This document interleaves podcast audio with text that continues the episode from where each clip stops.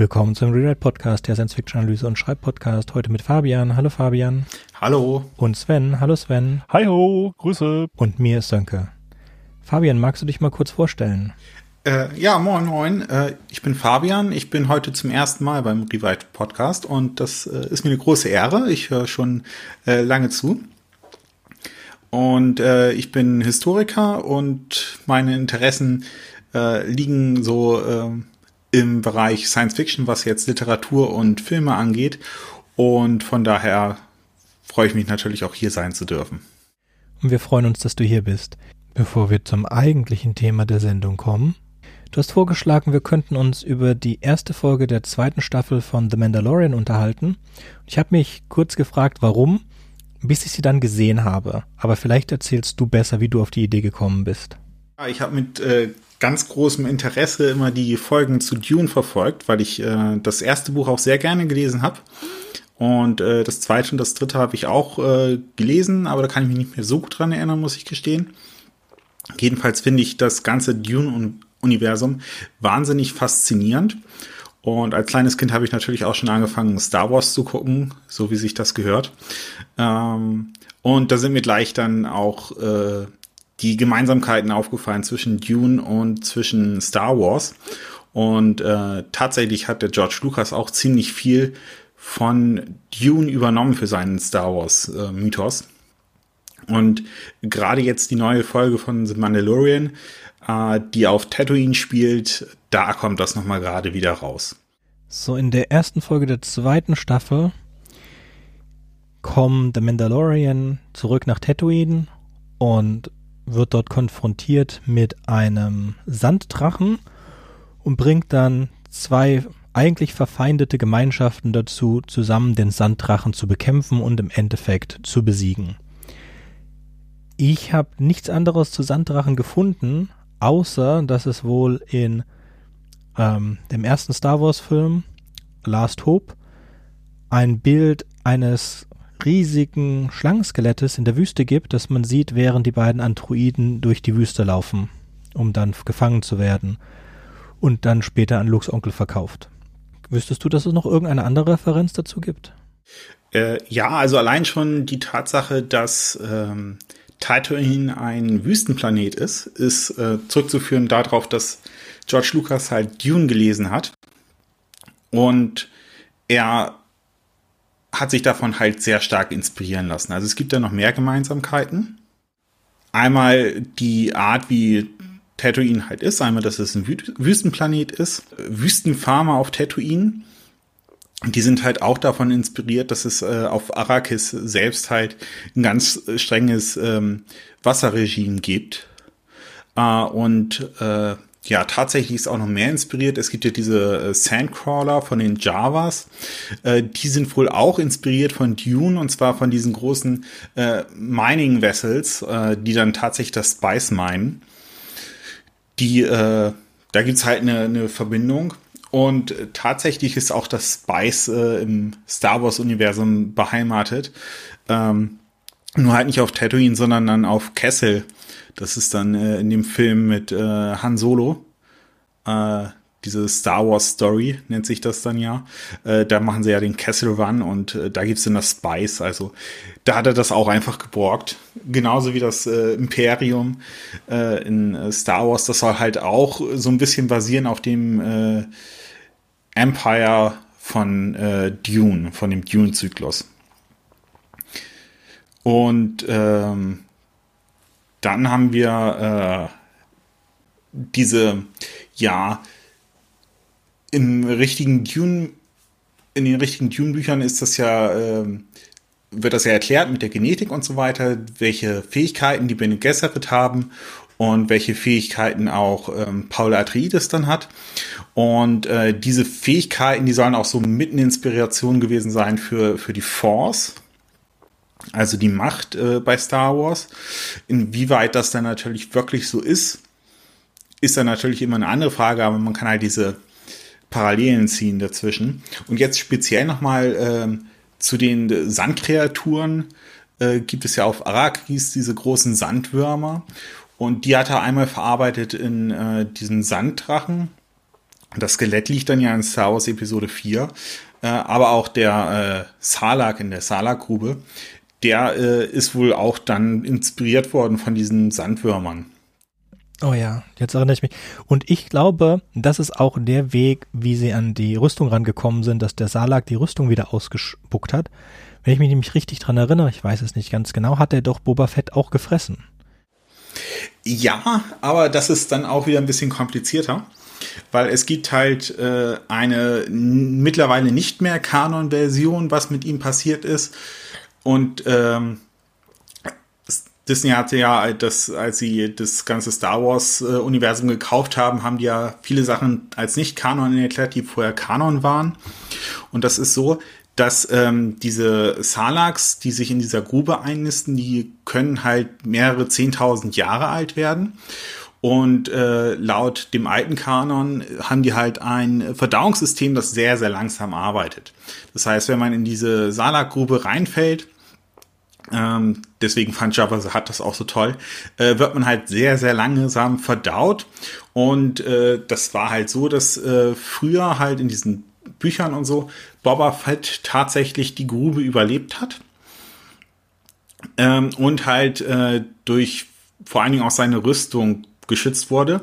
Um die geht es ja in dieser Folge von The Mandalorian, dass ähm, äh, äh, der Mandalorianer halt die Rüstung haben möchte und deswegen hilft, den Sandwurm zu besiegen. Und äh, diese Beskar-Rüstung, die soll halt auch Boba Fett davor beschützt haben, verdaut zu werden mit. Also der ist dann wohl mehrere Monate in dem Verdauungstrakt gewesen und äh, soll wohl auch schon angefangen haben, verdaut zu werden so ein bisschen. Aber er ist dann da irgendwie noch rausgekommen und soll dann auch noch viele Jahre danach immer wieder mit äh, Krebsinfektionen und ähnlichem zu kämpfen gehabt haben, äh, wegen diesem Verdauungssystem äh, wegen dieses Verdauungssekrets des Salaks. Ähm, und tatsächlich ist das aber auch so, dass in The Mandalorian äh, Boba Fett noch am Leben ist, nämlich in der allerletzten Einstellung äh, der Folge äh, sieht man so eine Figur, die halt dem Mandalorianer hinterher guckt, wie er dann zurück zu seinem Schiff fährt. Und äh, das soll Boba Fett sein, tatsächlich. Also es ist zumindest der Schauspieler. Der ja, es gibt die Klonkrieger, aber die Klonkrieger, die sind ja von Boba Fetts Vater geklont worden. Ähm, auf jeden Fall würde das dann ja erklären, wie die Armor, äh, wie die Armor, sage ich jetzt schon, wie die Rüstung äh, wieder aus dem äh, Salak rausgekommen ist, nämlich mit äh, Boba Fett drinne, der da irgendwie rausgekrochen ist mit der Rüstung. Die Frage ist dann natürlich, wie er seine Rüstung verloren hat. Der Witz jetzt an der ganzen Geschichte ist, dass wir es nicht wissen können, aber ihr, die ihr das jetzt hört, ihr hättet euch gestern den zweiten Teil der zweiten Staffel von The Mandalorian angucken können und ihr könntet das jetzt wissen. Deswegen hören wir jetzt auf zu spekulieren, weil ihr das ja wisst. Naja, ist die Frage, ob das aufgelöst wird in der nächsten Folge. Ganz generell fand ich die Darstellung des Sanddrachen bzw. Sandwurms extrem geil. Hat mir besser gefallen als die im Trailer von Denise Villeneuve. Dune, muss ich ehrlich zugeben. Generell gibt's in Dune viel zu wenig Sandwürmer. Also dafür, dass Sandwürmer sowas Geiles sind. Und ich habe jetzt auch mit meinem Sohn äh, Dune Legacy auf dem Mac gespielt. Und uns wurde die ganze Zeit das Zeug weggefressen von Sandwürmern. Dann habe ich noch die Version, die letzte, die letzte Version, die rausgekommen ist. Und dann sind die Sandwürmer ja richtig, richtiger Größenverhältnis, wo jetzt in Dune 2 genauso groß ist wie dein Panzer und den Panzer einfach wegfrisst, ist das Ding halt viermal so groß wie dein Spice Ernter in der 3D-Version und sieht genauso aus wie im Film. Super mega kann man einfach nur empfehlen. Läuft immer noch auf den alten, auf den Windows-Rechnern. Mir super gefallen, war auch sehr schön. Ich hätte nicht dran gedacht, dass das, ähm, dass das eine Referenz an Dune ist, mochte das aber trotzdem sehr. Für mich ist das, für mich ist äh, The Mandalorian viel mehr wie Firefly, wie die Serie, die es, die es nur ganz kurz gab, nur eine halbe Staffel und dann leider abgesetzt worden ist. Und The Mandalorian nimmt das wirklich fantastisch auf, dieses Zepter, mit noch besserer Musik, muss man zugeben, und fantastischen Charakteren. Hab leider Gerüchte gehört, dass nur die Hälfte der Staffel wirklich um Mando gehen wird und danach wird der Fokus auf andere Charaktere verschoben. Ich kann mir im Moment noch nicht vorstellen, dass das funktioniert. Das werden wir aber ja notgedrungenerweise in den nächsten Wochen sehen. Rogue One und The Mandalorian, das einzig Gute, das Disney bis jetzt angestellt hat. Ja, da kann ich eigentlich nur zustimmen. Aber das ist, äh, man merkt halt auch einfach die Produktionskosten, die bei Mandalorian reingeflossen sind, im Gegensatz zu Firefly. Äh, aber da stimme ich natürlich voll zu, dass das genau das Zepter ist äh, von Firefly, das hier wieder aufgenommen wird. Das machen die wirklich gut. Das Einzige, was mich so ein bisschen an dem Sanddrachen gestört hat in der Folge, war, äh, dass sie nicht gleich ein ähm, Köder ausgelegt haben zum Fressen, der explodiert. Ähm, von der Inszenierung natürlich top, aber da, ähm, also so, so Banter mit Sprengkörpern zu bestücken und ihn dann von innen heraus zur Explosion zu bringen, hätte ich, äh, hätte ich gleich zu Anfang versucht. Da habe ich mich so ein bisschen gewundert, als ich es gesehen habe. Ja, aber da hat's doch das, den armen Sandmann gefressen. Ja, das war auch eine der besten Szenen. Ah, das ist, also, ja, sie machen das schon bei The Mandalorian sehr gut. Die, also einmal die Sandleute, habe ich nicht dran gedacht, aber die Sandleute als, als Fremenverkörperung zu sehen, wenn man es wenn man's weiß oder wenn es einem gesagt wird, ist es sehr offensichtlich. Und die haben auch kein Wasser, weil ihnen das Wasser von den Dörfern weggenommen wird. Und die sind, haben einen sehr guten Wasserhaushalt, so doll, dass man sie ja niemals ohne ihre Masken wirklich sieht. Fantastisch. Und ihr, sie verstecken ihre Stärke, das gab es ja auch ähm, in, in The Last Hope in Star Wars 4. Sie verstecken ihre Stärke dadurch, dass, die, dass sie so komisch laufen und so komisch rhythmisch äh, laufen. Das ist ja auch wieder von Dune, die so komisch rhythmisch, unrhythmisch laufen müssen, damit die Sandwürmer sie nicht erkennen. Also schon viel drin an Inspiration. Und es hat auch ähm, David Lynch gesagt, dass, naja, er wurde nicht inspiriert durch Star Wars, aber ihm wurde äh, nahe getragen, sich von Star Wars äh, für den 1984er Film inspirieren zu lassen, weil man wollte ja eigentlich einen neuen Star Wars haben. Und bekommen haben wir den David Lynch 1984 Dune-Film. Und auf diesem Note, es gibt auch eine Miniserienverfilmung, die würden wir gern das nächste Mal besprechen. Falls du Lust hast, kannst du es dir gerne angucken und dazukommen. ähm, nee, ich glaube, wir haben alle wesentlichen Punkte abgehakt. Dann würde ich dich, weil du ja leider den, oder was heißt leider, weil du zu deinem Glück Tune 7 nicht gelesen hast, dich jetzt verabschieden. Auf Wiederhören, Fabian, und bis hoffentlich bald. Ja, gleichfalls auf Wiederhören. Tschüss. Heute wollen wir sprechen über den siebten Roman der Dune-Serie und den zweiten Roman der dritten Trilogie, wobei die zweite Trilogie aus einem Band besteht, und den ersten Roman in dieser Originalserie, der nicht von Frank Herbert geschrieben wurde, sondern von seinem Sohn Brian Herbert und dem Autoren Kevin J. Anderson.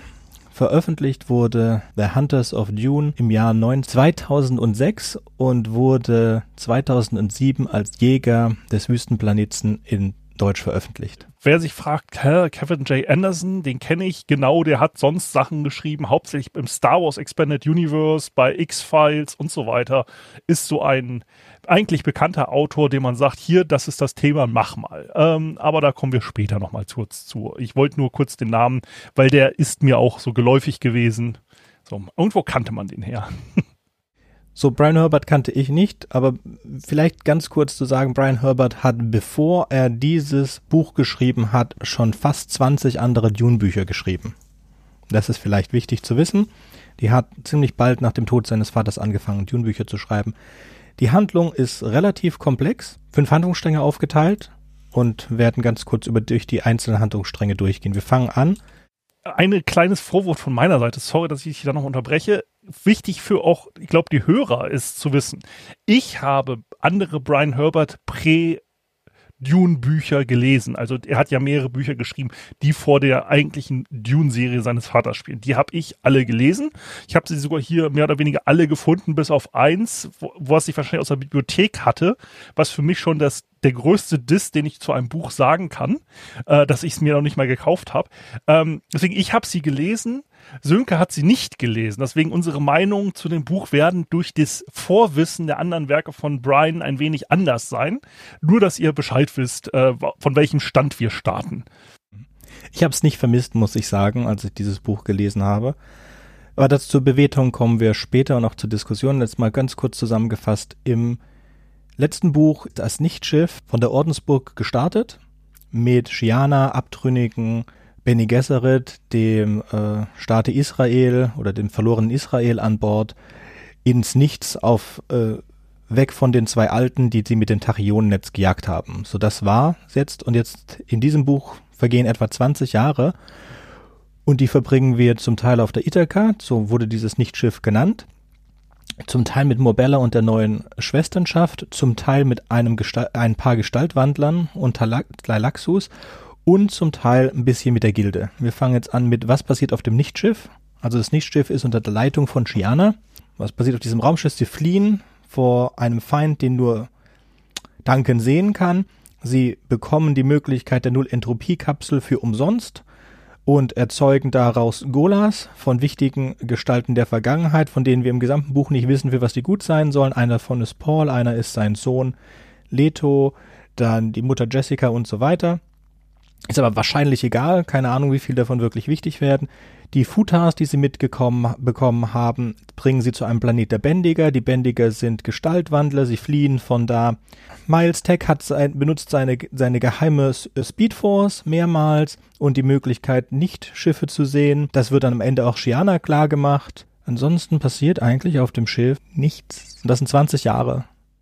Man muss dazu sagen, das Ganze ist auch das erste Buch, das explizit sagt, dass die Tylux-Tanks, also die Axolotl-Tanks, ja, äh, wie gesagt, das Wort Gebärmutter kommt in diesem Buch äh, abseits eines medizinischen Buches sehr häufig vor. Das hat mich, als es dann losging mit diesen ganzen unnötigen Charakteren, dachte ich mir, wie oft muss ich dieses Wort noch lesen?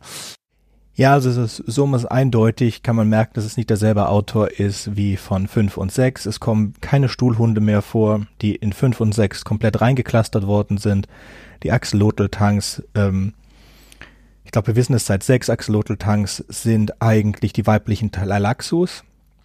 Und die größten zwei Twists, die es in diesem Buch gibt, und das ganze Buch hätte man locker um 70 Prozent kürzen können, ist, dass die geehrten Matris die befreiten Tlalaxu-Tanks sind aus dem Scattering. Dass also geehrte, geehrte Mütter sind, oder geehrte Mütter der Bene Gesserit sind auf eine Welt der Tlalaxus gestoßen und haben das Geheimnis der Axolotl-Tanks herausgefunden, haben die Axolotl-Tanks befreit und sie zurückverwandelt oder teilweise zurückverwandelt in, in weibliche Menschen.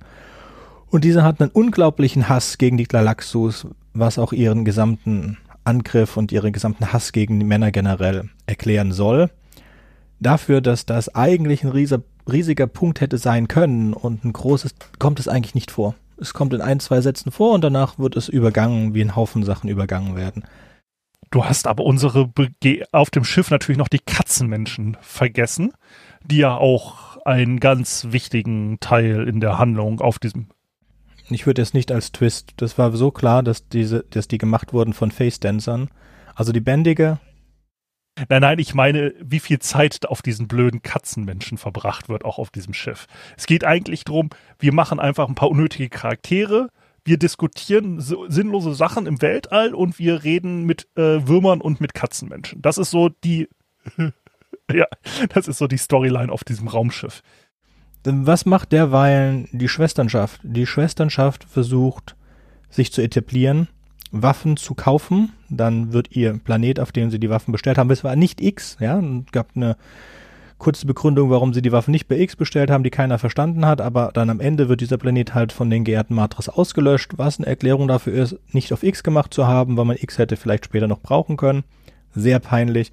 Auch sich nicht darum zu kümmern, dass die geehrten Matris weltenzerstörende Waffen haben und dann den Planeten, auf dem man seine gesamte Flotte bauen lässt, nicht zu verteidigen, äh, hätte mich jetzt von Leuten mit solcher scheinbaren Intelligenz man muss dazu sagen, einer von drei überhaupt noch existierenden Planeten, der Hightech-Produkte herstellt.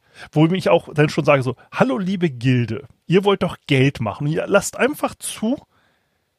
Ja, okay. Also, weil man muss es so sehen, ähm, die äh, neue Schwesterschaft sind die einzigen, die zurzeit noch äh, Spice anbauen und eine Versorgung haben.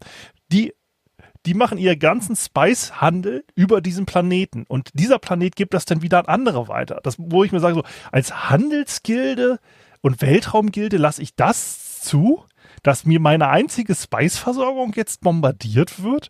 Okay. Also, das ist so völlig unlogisch. Also, Genau, es ist total nutzlos. Jetzt gehen wir mal an diesem Punkt auf einen anderen Handlungsstrang ein. Das ist das Monopol von Spice, ja. Die Gärten Matris haben alle Tleilaxus zerstört. Auf dem Nichtschiff gibt es zwar Spice aus Axolotl-Tanks und Spice von Würmern.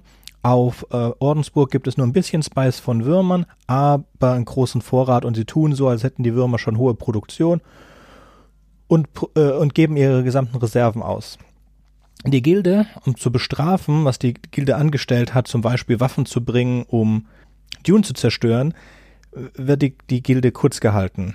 Jetzt, die, die Gilde scheint auch, obwohl ihre Gehirne riesig sind, von den Navigatoren nicht nachzudenken, wie Sven gerade erzählt hat, und den Planeten, über den sie ihr Spice bekommen, einfach zerbomben zu lassen.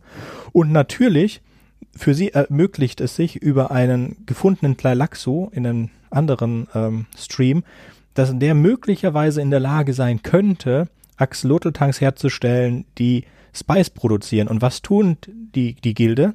Die bringt die Flotte der Bene Gesserit, der neuen Schwesternschaft, zu diesem Planeten, damit sie den Planeten angreifen, welches nämlich der letzte übrig gebliebene Stronghold der geehrten Matris ist. Ja, das ist nicht einmal bescheuert, das ist zweimal bescheuert. Die, die, die sind abhängig von Spice und denken darüber nicht nach. In Parallel tun sich die Bürokraten, also nicht die abhängigen Teile der, der Navigatoren darum kümmern, dass es äh, ein besseres Instrument zur Überlichtgeschwindigkeit schnellen Raumfahrt gibt, einen, einen Computer mit anderen Worten, den sie aber Integral Rechenschieber nennen wollen und der auf Technologie der Gestaltwandler basiert, welches die Ixianer genauso wenig wissen wie die Gilde. Und dann kommen wir eigentlich auch schon zu dem letzten Teil. Es gibt Gestaltwandler, äh, von der Diaspora, die wieder zurück sind in, im alten Imperium, die dort Dinge im Hintergrund treiben.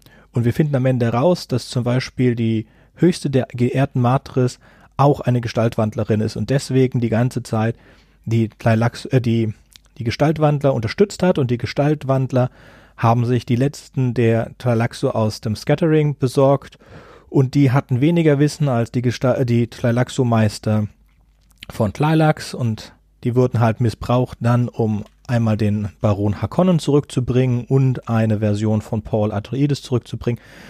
Weil aus irgendeinem Grund das alte Pärchen glaubt, sie bräuchten einen Quisa Zadarat, um das gesamte alte Imperium zu zerstören und dann auf den letzten Seiten lernen wir, dass das alte Pärchen zwei KIs sind und wie die dahin gekommen sind. Und die sind seit dem Butlerin Jihad seit 15.000 Jahren dort und wurden dann von den geehrten Matris äh, zufällig aufgespürt. Die geehrten Matris haben einen ihrer Außenposten zerstört, haben da Waffen der Maschinenmenschen mitgenommen, mit denen sie dann das gesamte alte Imperium dominiert und zerstört haben. Und diese Maschinen warten einfach darauf, einen Quisazadarat zu bekommen, anstatt ihre ihre gesamte Flotte, von denen ja ein Außenposten genügend Waffen hatte, damit man das ganze alte Imperium unter Kontrolle bringen konnte. Nee, nee, es macht keinen Sinn. Null. Äh, vor allen Dingen, wir haben denn diese komischen äh, Gestaltwandler unter unserer Kontrolle, die es auch hinkriegen, wenn sie Leute berühren, ihr Wissen so gut zu kopieren, dass sie eine äh, oberste Schwester der geehrten äh, Mütter übernehmen können und diese Fähigkeiten, dass sie sich da auch auf dem Thron hält. Weil das ist ja ein, ein ja, Haifischbecken, die sich gegenseitig immer umbringen, um Beförderung zu kriegen. Das heißt, so ein Gestaltwandler muss also auch diese Superkräfte oder Kampftechniken so gut kopieren können, dass man sich dann überhaupt fragt, ja, warum lassen sie denn überhaupt diesen blöden Tilux Master äh, ähm, da überhaupt noch leben? Äh, warum, warum? Warum? Das ist so das 600 Seiten Warum. Ja, so wir waren jetzt in den anderen Büchern davon ausgegangen, dass die Gestaltwandler im Scattering abtrünnig geworden sind, ja? Aber sie sind dadurch abtrünnig geworden, dass die Maschinen zu ihnen gekommen sind und haben gesagt, hey, eigentlich wurdet ihr so gebaut, dass ihr menschliche Maschinen seid, ähnlich wie die Mentaten, habt ihr nicht mehr gemeinsam mit uns und wollt für uns sterben? Nein, ey, kein Bock. Hätten die eigentlich antworten müssen, haben wir natürlich geantwortet, klar, machen wir. Oh, hat doch keinen Sinn. Das ganze Buch ist komplett voller Storylines, die überhaupt keinen Sinn machen. Wir müssen eigentlich kurz zurück zur der, der Schwesternschaft, aber da ist auch nicht viel passiert. Die Schwesternschaft ähm, holt sich Planet für Planet zurück von den geehrten Martes, es sterben, stirbt eine Tochter von Mobella komplett sinnloserweise. Dann fokussieren wir nur auf eine zweite Tochter, obwohl sie drei oder vier hat. Ähm, sie hat komplett Duncan vergessen und Duncan hat sie eigentlich auch komplett vergessen, bis dann, wenn er hätte gerade aufpassen müssen, er dann sie komplett vermisst und deswegen seine Aufgaben verliert. Gerade diese zwei Mal, wo es halt echt notwendig war, dass er nicht direkt einen Jump auslöst, sonst wäre gar keine Spannung da gewesen, ja. Ja, und man hätte keine Sexszene schreiben können in diesem Buch. Hätte, also. Ja, nee, zu der wollte ich genau auch gerade kommen. Die ist auch komplett sinnlos. Und fällt ihnen dann ein nach. Duncan hat, ja, also dass denen das nicht nach fünf Minuten aufgefallen ist, Duncan hat Shiana ausgebildet und ihr erklärt, wie man Leute zu Sexsklaven macht, die dann wiederum Männer ausgebildet hat. Und den beiden ist nie auf die Idee gekommen, dass sie dann durch das, wenn sie mit Duncan hätte mal Sex gehabt, ihn vielleicht von diesem Ding von Mobella befreit. Das hat 20 Jahre gedauert und zweimal musste man fast sterben, bis Shiana dann auf die Idee kommt, doch mal einmal mit dem Typen Sex zu haben. Okay. Es hat auch einmal eine, eine hässliche geehrte Martha Sex mit einem kastrierten Tleilaxo-Meister aus dem Scattering und es funktioniert trotzdem, der sie danach tötet und danach an die Slicks. Das sind so Schwürmer im Deutschen so, äh, naja, äh, möglichst eklige Fleischproduzenten. Wenn man Schweine zum Verfüttern nicht mehr eklig genug findet im Buch, dann macht man genetisch äh, gebaute Regenwürmer, die ihre Münder an der Unterseite haben. Schnecken, Schnecken sind es. Ich habe mir die vorgestellt wie Schnecken. Das funktioniert fast. Mein, ja, egal. Anyway, die wurden die ganze Zeit mit mit äh, Leichenteilen gefüttert und jetzt werden die damit gefüttert. Ah, dann gibt es noch so Kleinigkeiten, die komplett unwesentlich sind, äh, wie zum Beispiel, dass, dass, dass der gelbe Spice-Ersatz nur äh, gemacht werden kann, wenn Leute gefoltert werden, also nur aus Folterprodukten. Ja, sicher. Nee. So, Murbella hat zwei Beraterinnen. Einmal die dicke Belonda und einmal äh, eine, eine, eine ehemalige geehrte Martha, die können sich nicht leiden. Ja, es gibt keinen Grund, dass die sich nicht leiden können, aber die können sich nicht leiden. Ja, Belonda war davor nicht so und jetzt auch nicht so, aber die können sich nicht leiden und die werden jetzt beide da, darauf gesetzt, die Speisproduktion unter Kontrolle zu halten, weil die eine Mentatin ist und die andere einfach so. So, und anstatt dass der ähm, Mobella auffällt, dass die beiden sich auch noch nach Jahren nicht leiden können, lässt sie einfach zu, dass sie sich gegenseitig versuchen zu töten. Dabei stirbt der Mentat äh, Belonda und wird dann in einem letzten verzweifelten Versuch hineingebracht, äh, du musst heilen mit der geehrten Mate. Die geehrte Mate hat dann jetzt die Belonda die ganze Zeit im Kopf.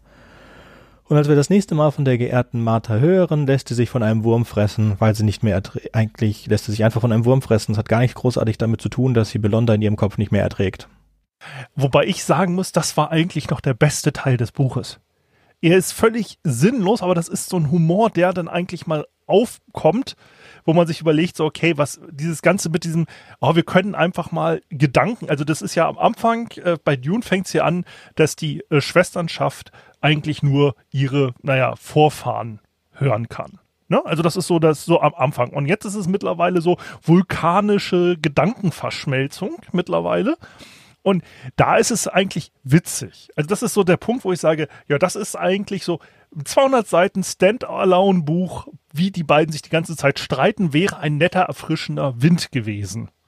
Also das, das wäre ein nettes Buch gewesen, so ein bisschen die Abenteuer der Schwesterschaft, die Eroberung und die beiden sind die ganze Zeit dabei wie Waldorf und Stettler und ärgern sich gegenseitig. Wäre witzig gewesen. Aber so ist es in so einem Buch so völlig, ja, why? Warum behagt ihr euch die ganze Zeit. So, es, ihr macht keinen sarkastischen Kommentar über die Gesamthandlung, sondern ihr haut euch nur gegenseitig in die Fresse. Das ist so sinnlos. So, so, es hätte ein witziger Humor, ein witziges Humorelement sein können in diesem Buch, aber ist es halt einfach völlig nicht. Es ist nur dicken Witze und Sportwitze, Sexwitze, ja, und dann, wie gesagt, nachdem dann der große Spoiler ist, ist halt noch Reproduktionswitze. So, und das ist dieses Buch. Und das ist so, muff. Für mich war das einzig Interessante, dass die Bene Gesserit oder die neue Schwesternschaft nicht zurückgehen können in den Teil der geehrten Martha. Also sie können die Linie der geehrten Martha nicht weit zurückverfolgen. Es wurde nicht, erstmal hatte ich das Gefühl, sie können überhaupt nicht zurückgucken. Dann wurde aber relativ schnell klar, sie können nicht weit zurückgucken. Und dann durchbricht Morbella irgendwann diese Schranke, um zu erkennen, warum sie nicht weit zurückgucken, weil sie eigentlich weibliche Teleaxus sind und daher Axolotl-Tanks und daher eigentlich kein Gehirn hatten, bis sie dann wieder erweckt worden sind. Ähm, ja, kann man machen, hätte einem schon viel früher auffallen können. War, war ein netter Zug, was bedeutet eigentlich, dass die Tleilaxo die eigentlichen Bösen sind, ja. Und die Tleilaxos sind Sensuni-Wanderer. Also sind buddhistische Muslims. Und das sind die großen Bösen. Wenn es nicht noch die großen bösen KIs gäbe, die komplett als aus dem Nichts kommen. Das ist ja dieses Problem, was Dune insgesamt hat, in meinen Augen. Es, ich weiß, äh, die Hörerschaft mag es mal nicht, dass ich so kritisiere, aber wie gesagt, Dune war ja meine erste große Fantasy-Liebe aber, und Sci-Fi-Liebe. Aber man hat immer das, ja, wir machen jetzt das äh, alte Ritual von Quacksalbar. Das gab's vorher noch nie. Oder die alte Technik von, wo kommt denn das jetzt her? So, genauso wie dieses, äh, das äh, Orakel der äh, Weltraumgilde, das jetzt auf einmal auftaucht und so göttergleiche äh, Fähigkeiten hat, wo man so beim Lesen sich so denkt, so, ja, okay. So nach Motto, hättet ihr die Story nicht besser planen können, als dass ihr jetzt so ein gottgleiches Wesen einfach mal schnipsen lassen müsst? Das ist halt so dieses Problem, was man einfach bei Dune insgesamt hat. So, es ist irgendwie toll, wenn du mehrere Romane in derselben Welt spielen hast. Das merke ich auch bei Fantasy-Serien. Hier, wie gesagt, äh, Kevin J. Anderson hat ja auch Star Wars geschrieben. Aber ich habe irgendwie das Gefühl, dass so die optimale Länge irgendwie so drei Bücher sind mit denselben Charakteren. Danach musst du Charaktere austauschen, weil sonst wird es einfach unlogisch. So deswegen ist es toll, im gleichen Universum mehrere Bücher spielen zu haben, aber dieses dieses krampfhafte sich an denselben Charakteren festbeißen, was ja auch dieses ganze Buch eigentlich ist. Es geht in diesem ganzen fucking Buch nur darum, dass man, Entschuldigung, dass ich geflucht habe, aber es geht darum, dass man da irgendwie die Leute aus dem ersten und zweiten Band wieder zurückholt. Nach tausenden von Jahren. Darum geht's in diesem ganzen Buch nur. Du hast 600 Seiten, was du im Endeffekt äh, bei einer Serie mit Was geschah zuletzt bei Dune? 30 Sekunden Montage, zack, weiter, Endfolge. Das hätte völlig gereicht. Das, dieses ganze Buch ist ja nur das Setup. Da steht ja auch im Vorwort, dass sie irgendwie 2000, äh, 1200 Seiten gebraucht hätten, um die Version von Frank umzusetzen, nachdem sie im äh, Tresor noch seine alten Notizen gefunden haben. Ja, das war nicht, also bei mir stand, dass sie das in der Postbox gefunden haben. Aber anyway, wir kommen da gleich dazu. Ich stimme dir allerdings vollkommen äh, äh, zu. Das wurde geteilt, weil man mehr Geld machen wollte. Von der Story her ist das nicht notwendig. Außerdem startet das Ding komplett lahmarschig. Es, wenn du nicht so sehr investiert würdest in die Figuren und in die Geschichte, was du dann nach den Büchern immer weniger bist. Das ist, also für mich ist ähm, die Ketzer des Wüstenplaneten das letzte Buch von Frank Herbert, das eine anständige Geschichte hat. Und dann kommt diese Ordensburg, die dieser gesamte Setup eigentlich, die, dieses Setup-Buch sein soll. Wenn die Ketzer sind der Einstiegsbuch in die neue Trilogie mit dem Ende des Wüstenplaneten. Und dann haben wir die Ordensburg, das ist der erste Setup-Teil. Und jetzt haben wir einen zweiten Setup-Teil, das ist komplett notwendig, weil not, äh, kompletter Quatsch. Wir hätten eigentlich jetzt einen Abschlussteil gebraucht. Und jetzt haben wir den Abschlussteil in ein weiteres Buch verschoben. Und ich sag's jetzt schon mal, da im ersten Buch der Trilogie Dune zerstört worden ist, würde ich erwarten, dass wir in den letzten Wörtern des letzten Buches Dune wieder haben. Ja, das wäre, das wäre logisch. Das würde auch ein guter Schriftsteller so machen. Ich hab, weiß es nicht, habe keine Zusammenfassung gelesen. Ich will auch nicht, dass Sven mir das jetzt erzählt. Ich lese dieses Buch ja demnächst. Also dazu muss man jetzt lesen. Äh, das, ist ja das Fiese zwischen uns beiden immer. Du hörst das als Hörbuch mit zwei- bis dreifacher Geschwindigkeit und ich sitze da und quäl mich durch 600 Seiten und denke mir nachher nur bei einer Lesegeschwindigkeit von vielleicht, naja, ich sag mal 50 bis 100 Seiten, je nachdem wie gut das Buch ist pro Stunde, ich hätte meine Zeit besser verwenden können. Und das ist das Schlimme bei diesen Setup-Büchern. Das ist okay, wenn man es als Hörbuch nebenbei hört. Da ist das völlig akzeptabel, wenn man einen langweiligen Tag in der Arbeit hat, um es mal fies zu sagen. Aber als abends nach Feierabend sich hinzusetzen und dieses Buch zu lesen, ist es eine Beleidigung für den Leser. Ja, kann man so sagen. Und ehrlich, ich muss mich da auch gerade quälen, auch wenn ich das hören muss. Ich höre lieber andere Sachen, ehrlich gesagt, im Moment als das. Ich will es aber fertig machen und ich hoffe echt, dass die Legendenbücher, die ich ja schon gekauft habe, auf deinen Anraten hin, dass die besser sind. Außerdem machen wir die nächstes Jahr. Sie sind klassisches Sci-Fi. Sie sind klassisches Sci-Fi. Also das ist so, wenn du sagst, okay, Star Wars, also wir kommen wieder zurück auf Star Wars Extended Universe, diese Bücher, das ist so dieses Niveau, das man erwarten muss. Ja, das ist keine High Fan, das ist kein High Sci-Fi, den man unbedingt gelesen haben muss. Das ist so, ja, okay, ich möchte jetzt halt ein bisschen die Zeit füllen mit ein bisschen Sci-Fi. Das ist genau die Qualität, die man erwarten muss und dann ist das okay. Wir reden aber von Dune, was ja von allen irgendwie auf so ein, so ein Podest gestellt wird und angebetet wird und dafür ist das halt wirklich schlimm. Wenn man mir gesagt hätte, so nach dem Motto mit irgendeinem generischen Sci-Fi-Cover drauf, explodierendes Raumschiff vom Planeten, die Jäger von unbekannten Planeten, Band 3. Also okay, hätte ich gelesen, aber es ist halt für diesen Kultstatus, den Dune hat, einfach echt so auf 200 Seiten runtergekürzt, wäre es immer noch ein schlechtes Buch, aber es wäre akzeptabel gewesen. Ja, für mich sind sowieso, wie auch schon öfter gesagt, 1 bis Gott Kaiser finde ich sehr gut. Und dann nimmt es extrem schwer ab mit Ketzer, kann man aber noch lesen und danach würde ich niemanden mehr raten, die Bücher zu lesen. So, dieser Setup, den wir jetzt hatten über zwei Bücher, set, setzt uns auf den Endkampf, der heißt Kralasek und wird sich stattfinden zwischen der Gilde, weil sonst niemand mehr da ist, und, ähm, und den, den, den künstlichen Intelligenzen, den Maschinenintelligenzen von diesem komischen Planeten. Ich wollte jetzt eigentlich auf das Orakel der Zeit, das auch neu eingeführt worden ist. Das ist Norma Savannah und die sollte die Gründerin sein der Raumfahrergilde und sie kommt in Frank Herberts Büchern genau einmal vor und zwar auf Seite 137 im Gottkaiser und da erzählt er halt, äh, du denkst, dass die ersten Gildeschiffe von einem Mann gebaut worden sind. Nein, sie wurden von seiner Geliebten gebaut. Ha. Hattest du das gewusst? Nein, hattest du nicht gewusst. Aber ich kann auf ihre Erinnerungen zurückgreifen. War sie eine Bene Gesserit? Nein, war sie nicht. Wie kannst du auf die Erinnerungen zurückgreifen? Sage ich dir nicht. Fertig. Das ist alles, was wir über sie wissen. Und jetzt ist sie plötzlich das große Orakel. Ich habe auch gesehen, sie kommt vor in der Enzyklopädie und da ist sie gestorben. Also, wie auch immer sie jetzt zum Riesenorakel geworden ist, das ist zumindest mal unklar. Kommt vielleicht noch im nächsten Buch. Ich will es jetzt auch, wenn du es weißt, sag's besser nicht. Ich bin dann das nächste Mal davon enttäuscht. Ja, ja, also ich möchte dir deine Enttäuschung an äh, nicht vorwegnehmen, äh, indem ich dir die guten Plot-Twists, äh, die in den Vorbänden und in dem letzten Band vorkommen, verrate. Also sie werden dich wirklich echt sanft nicht aus den Socken hauen. okay. So haben wir irgendwas vergessen. Also zusammengefasst, was macht das Buch? Wir holen uns unsere Figuren aus den ersten drei Büchern wieder, weil das waren die besten drei Bücher und bereiten diese auf den Endkampf vor, haben aber keine Armee auf unserer Seite, sondern haben zwei Ex-Machinas. Einmal die Ex-Machina der Gilde und einmal die Ex-Machina der Maschinenmensch, äh, der Maschinen.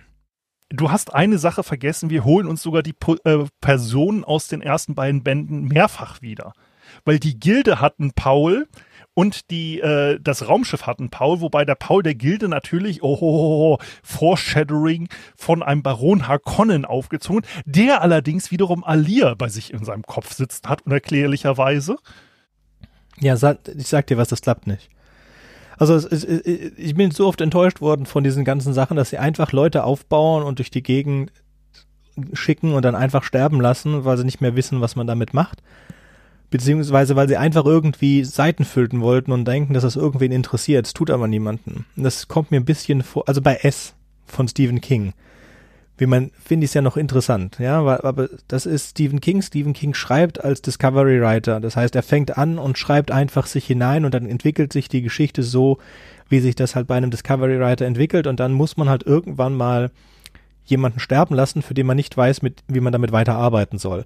Das ist in Ordnung. Also es ist nicht gut, aber es ist in Ordnung. Und wenn man es so gut kann wie Stephen King, kann man das auch mal machen. Aber wenn wir ganz klar wissen, dass wir Notizen hatten vom Vater, oder beziehungsweise wenn behauptet wurde, wir hatten Notizen vom Vater, weil ich stelle das absolut in Frage, dann ähm, und der kann schreiben und wir wissen, dass Frank Herbert schreiben konnte, dann macht man sowas nicht. Der einzige Grund, dass man das machen möchte, ist ein Paycheck. Also Geld. Ja, das ist halt der Punkt, weswegen man so mal über Autoren reden muss, die gestorben sind. Also das, ich bin ein riesen Terry Pratchett-Fan, das ist äh, vielleicht bekannt.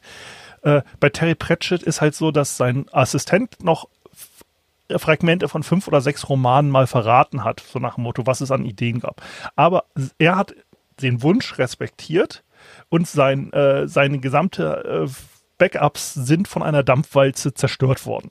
Das ist, äh, und seine Tochter sagt auch, es wird nie wieder Discworld Bücher geben. Sie macht jetzt mit ihrer, sie haben eine Firma gegründet mit demjenigen, der das ins Theater immer gebracht hat, mit seinem Assistenten und die Tochter zusammen haben eine Firma gemacht und die arbeiten jetzt an Discworld Fernsehserien und so. Ähm, anderes Thema und so weiter. Aber das ist, man respektiert die Wünsche des Autoren. Auch wenn man akzeptiert, dass manche Handlungen nicht abgeschlossen sind. So, bei Douglas Adams äh, gibt es den Lachs im Zweifel. Das ist ein unvollendeter Roman einfach in seinen Notizen. Das ist ein bisschen merkwürdig. Ähm, bei Terry Pratchett gibt es ja auch den letzten äh, Buch, das letzte Buch, die Krone des Schäfers, hat halt auch, man merkt, es ist noch nicht 100% fertig. Trotzdem habe ich den letzten Satz dieses Romans bei mir auf dem Arm tätowiert, weil es trotzdem ein gut genuges Buch war. Es war halt ein bis zwei Monate vor Veröffentlichung ist er gestorben. So, bei Douglas Adams gibt es dann auch ein äh, von Jasper Floyd oder so, glaube ich, hieß er, gab es noch ein äh, Anhalterbuch, wo aber ganz klar ist, es ist ein eigenständiges Anhalterbuch, das nochmal die im quasi mit der Witwe zusammen diese Sachen aufgreift. Wollen wir nicht drüber sprechen. Aber es ist, ja, aber es ist okay. Verstehst du, es ist eigenständig. Es ist ein eigener Humor, es versucht nicht, es ist, es ist nicht gut. Es ist nicht gut. Es ist deprimierend. Es ist deprimierend, aber so, ähm, wenn man guckt äh, bei äh, Patrick O'Brien, die Master Commander Serie, da endet das ja auch damit, dass das Buch, so weit wie es war, in Maschinenschrift und danach sieht man noch seine Handschrift und dann hört es irgendwann auf, weil er hat ja mit Hand vorgeschrieben und die haben einfach nur seine Seiten abgedruckt. Das ist, ich sag mal, respektvoll. Man versucht es nicht mit Krampf fertig zu machen. Und ich hätte gesagt, okay, wir machen diese Bücher, aber wir drucken Franks Notizen mit ab. So nach Motto, wir sagen so nach Motto, okay, das ist der Grundstock, auf dem wir gearbeitet haben. Und wenn ich jetzt unbedingt noch diesen Cliffhanger fertig machen will, weil das ist ja einer der größten Cliffhanger der Literaturgeschichte in ihren eigenen Worten im Vorwort, dann hätte ich seine Notizen mit abgedruckt.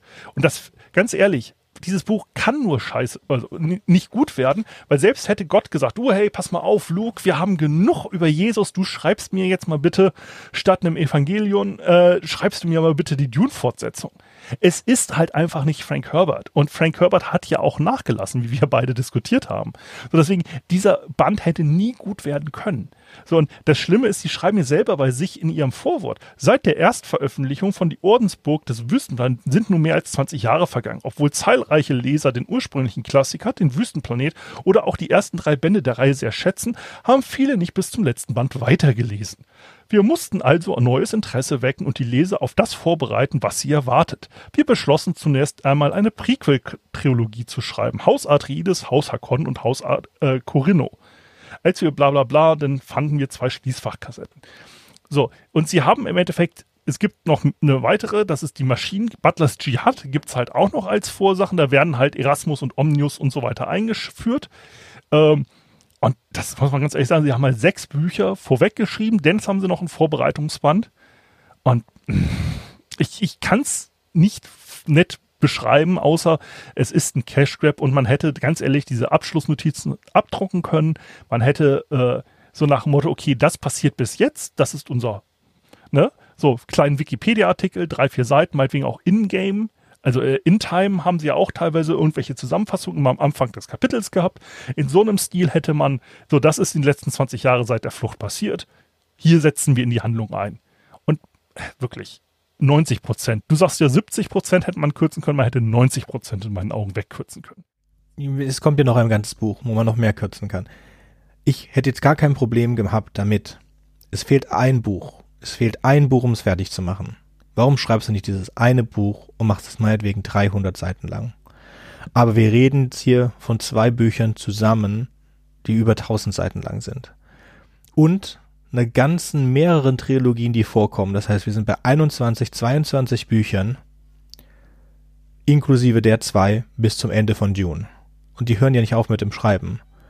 Und dafür hatten sie einfach nicht genug Material und nicht genug Talent ich, ich, werde mir, ich habe mir diese drei Bücher, von denen du gesagt hast, sind hervorragend, die habe ich mir gekauft und die werden wir auch nächstes Jahr besprechen, weil das wurde ja der Film verschoben ein ganzes Jahr, also müssen wir ein bisschen ja die Zeit überbrücken mit June. Ah, ich hätte überhaupt kein Problem gehabt mit einem Buch, ein Buch, 400 Seiten fertig und ein bisschen das Zeug rauslassen, ja, aber ist auch unwichtig. Aber sie sagen doch bei sich im Vorwurf. Beim Studium von Frank Herberts Entwürfen und Notizen haben wir festgestellt, dass der Ausmaß und die epische Breite der Geschichte einen Roman von mehr als 1300 Seiten erfordert hätte. Aus diesem Grund haben wir.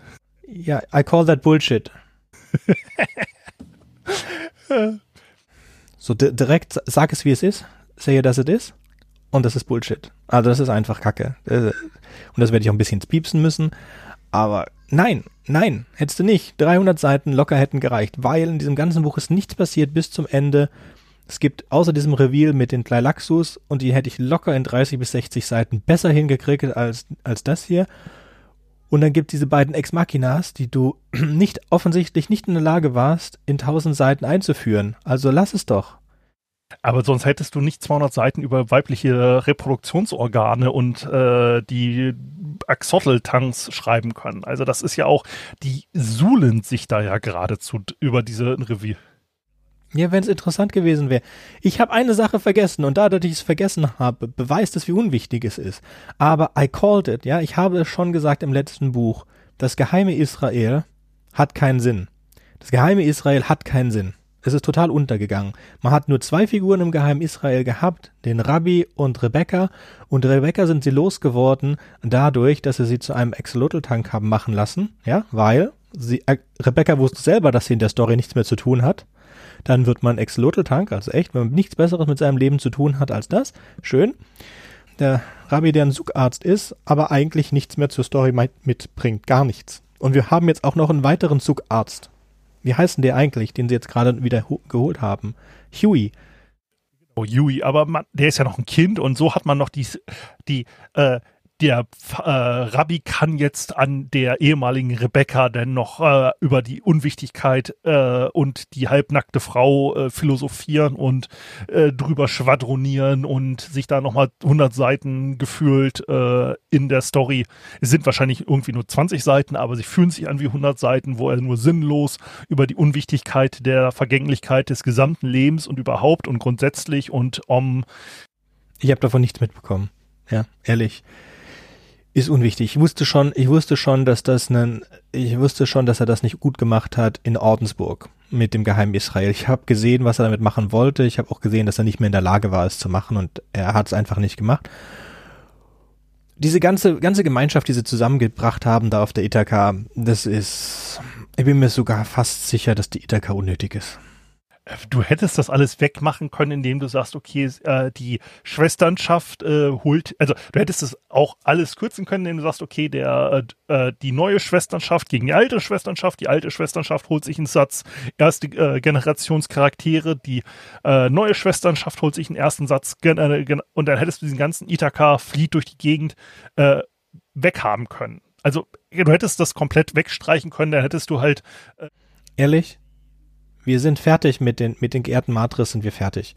Wir hätten am Ende von Ordensburg, jetzt, ich versuche jetzt nur dieses Buch hier zu verbessern, ja? Wir hätten am Ende von Ordensburg es komplett weglassen sollen. Am Ende von Ordensburg sind die geehrten Matris untergegangen.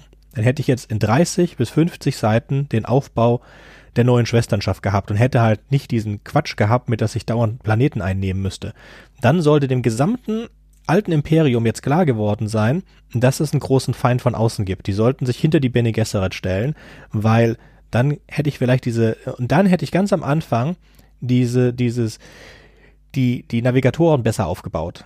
Ja, sie hätten sich irgendwie entschuldigt, hätten die geehrten Matris zu ihrem, ihrem, ihrem, ihrem komischen ähm, Übernavigator-Dings da gebracht und der hätte dann äh, die Vorhersage bringen können, dass der große Kampf dass äh, das Ende der Welt bevorsteht, weil die die Men wir wissen, dass außerhalb, dass die geehrten Matris, also dieses, da hätten man halt ein bisschen Enthüllung haben können. Dann wären wir, hätten wir diese ganzen Enthüllungen mit, die geehrten Matris sind eigentlich Ex-Lotl-Tanks und die eigentlichen Bösen sind die KIs aus dem Batterien Jihad und ich habe das die ganze Zeit gewusst und habe aber nichts dagegen gemacht. Aber das hätte man dann als Ex, ähm, hätte man da, da droppen können und dann wäre, hätten wir einen Aufbau gehabt von der Armee und hätten dann im Gegenteil vielleicht den Aufbau der Armee auf den anderen Seiten zeigen können und dann am Ende in einem großen Kampf aufgehen. Und dann wären wir in 300 Seiten fertig und es wäre spannender gewesen als das hier.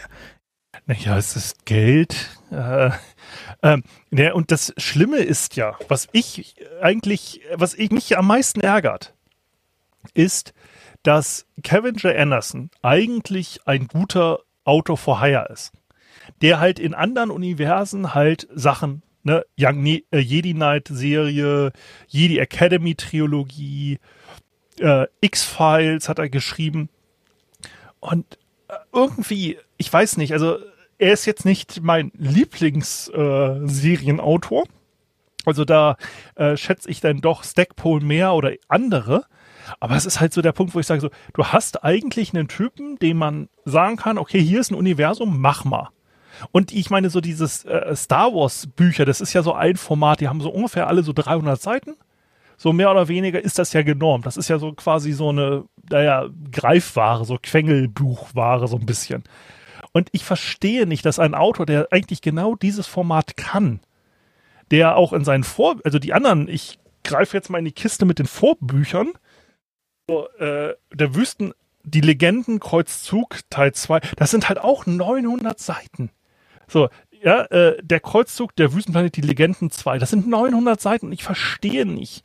Äh, ich hätte verstanden, okay, wir machen ein Dune-Universum auf, aber dann immer die 200 bis 300 Seiten Bücher. Ich verstehe nicht, warum diese, diese, dieser Wälzertum, der ja auch Frank Herberts schlimmste Schwäche ist, dieses unredigierte, ungekürzte, übers Papier erbrechen von einem quasi Autor for Hire, der halt einfach genau eigentlich das können müsste, dass das einfach so mitgemacht wird. Klar, er wird wahrscheinlich dafür bezahlt, je mehr er da schreibt, desto mehr Geld kriegt er da quasi. Aber irgendwie fehlt mir dieses, okay, meinetwegen 20 Dune-Bücher. Macht 20 Dune-Bücher, das haben sie ja mittlerweile, aber es sind immer 800 Seiten Schinken.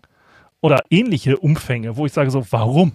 Es ist halt einfach dieses ganze Dune-Universum bräuchte Kürzung und vielleicht mag ich deswegen die Computerspiele so, weil es halt einfach die Essenz von Dune eingedampft ist auf Einheitenbeschreibung. Ich weiß nicht, oder warum, dass ich auch die Serien und sowas eigentlich mag, weil man dieses ganze Dune-Universum einfach wirklich mal in so einen Topf kippen muss, äh, die Wärme andrehen und mal so ein bisschen eindampfen, so ein bisschen konzentrieren. Ich kann da auch nicht Großartiges mehr hinzusagen. Also ich wäre davon, um jetzt mal die gesamte letzte Trilogie, die aus vier Bänden besteht, zu reparieren, ich hätte jetzt eigentlich erwartet, dass wir uns auf Shiana konzentrieren. Was war im gesamten Ketzer wurde es so aufgebaut, als würden wir auf diesen Showdown zwischen Shiana und Duncan hinauslaufen. Und dann haben wir halt dieses Ordensburg, wo das komplett in Absurdum geführt wurde. Und jetzt auch nur einen Absatz halt für die Leute in Jäger des Wüstenplaneten, wo dieses, dieses Spiel wieder zurückkommt. Also ich weiß es nicht, was sie sich dabei gedacht haben. Und wenn sie auf irgendwelchen Notizen gearbeitet haben, dann haben sie nicht verstanden, wie man Notizen. Es bedeutet nicht, dass jemand, wenn jemand einen Haufen Notizen gemacht hat, um nicht zu vergessen, was er da geschrieben hat, dass man diese ganzen Notizen dann in ein Buch packen muss. Ja, sondern man macht eine nette Geschichte und verwendet aus den Notizen, was man dafür braucht und packt nicht alle Notizen in ein Buch. Ich glaube, das hätte man, hätte einer von beiden wissen dürfen. So, wenn es nichts anderes gibt, würde ich es damit belassen. Und wir machen so oder so in einem Monat das letzte Buch. Und äh, als nächstes kommt, schauen wir uns die die Sci-Fi äh, an. Die besteht aus vier Filmen, wenn ich richtig im Kopf habe. Und ja, darüber reden wir beim nächsten Mal. Ich muss mich jetzt, also ganz ehrlich, ich werde mich quälen, in einem Monat Sandworms of Dune lesen zu müssen. Ähm, also ganz ehrlich, dieser äh, ähm, Timetable, den du aufgestellt hast, ist echt eng. Aber da ich möcht, mitkriegen muss, wie dir die Socken von den äh, Füßen fliegen bei Sandworms of Dune, werde ich mich wohl durch dieses Buch quälen müssen, weil die Plot-Twiste sind noch haarsträubender, als du sie ausmalen kannst. Ich würde am liebsten, dass du jetzt dir mal aus, also du hast dir ja quasi ausgemalt, wie dein ideales äh, Ende losgeht, aber nein. Also das englische Cover spoilt an sich leider schon zu viel. Deswegen guckt ihr das Cover im Zweifelsfall nicht an. Aber es ist noch unglaublicher, als man sich vorstellen will. Also das ist so, okay, wir rauchen, wir nehmen alle möglichen Drogen und überlegen uns ein Plotfest und man kommt nicht auf diese Ideen teilweise. Also wirklich. Okay, jetzt habe ich fast Lust, es mir anzuhören. Jetzt habe ich echt fast Lust weiterzumachen, aber ich muss jetzt erstmal zur Beruhigung ein gutes Buch zwischendrin haben. ja, deswegen also in einem Monat das noch lesen ist halt echt. Na gut, ich werde es versuchen. Wir werden uns dann wahrscheinlich mal wieder hören. Ja, ja, ich, ich hoffe doch, dass du mitmachst beim, bei den beiden Filmen. Bei den Sci-Fi Channel Filmen. Oh, ich muss mal gucken, was 2020 noch so alles in der Hinterhand hält. Das kann man ja mittlerweile gar nicht mehr vorhersehen. Okay, dann beenden wir das jetzt hier. Wir hören uns spätestens bei den letzten, beim letzten Buch der Originalserie und hoffentlich früher bei den Filmen, weil ich habe das Gefühl, dass du der Einzige bist, der was Gutes dazu sagen kann. Bis dann. Ciao, ciao. Gut, dann auf Wiederhören. Bis zum nächsten Mal. Ciao.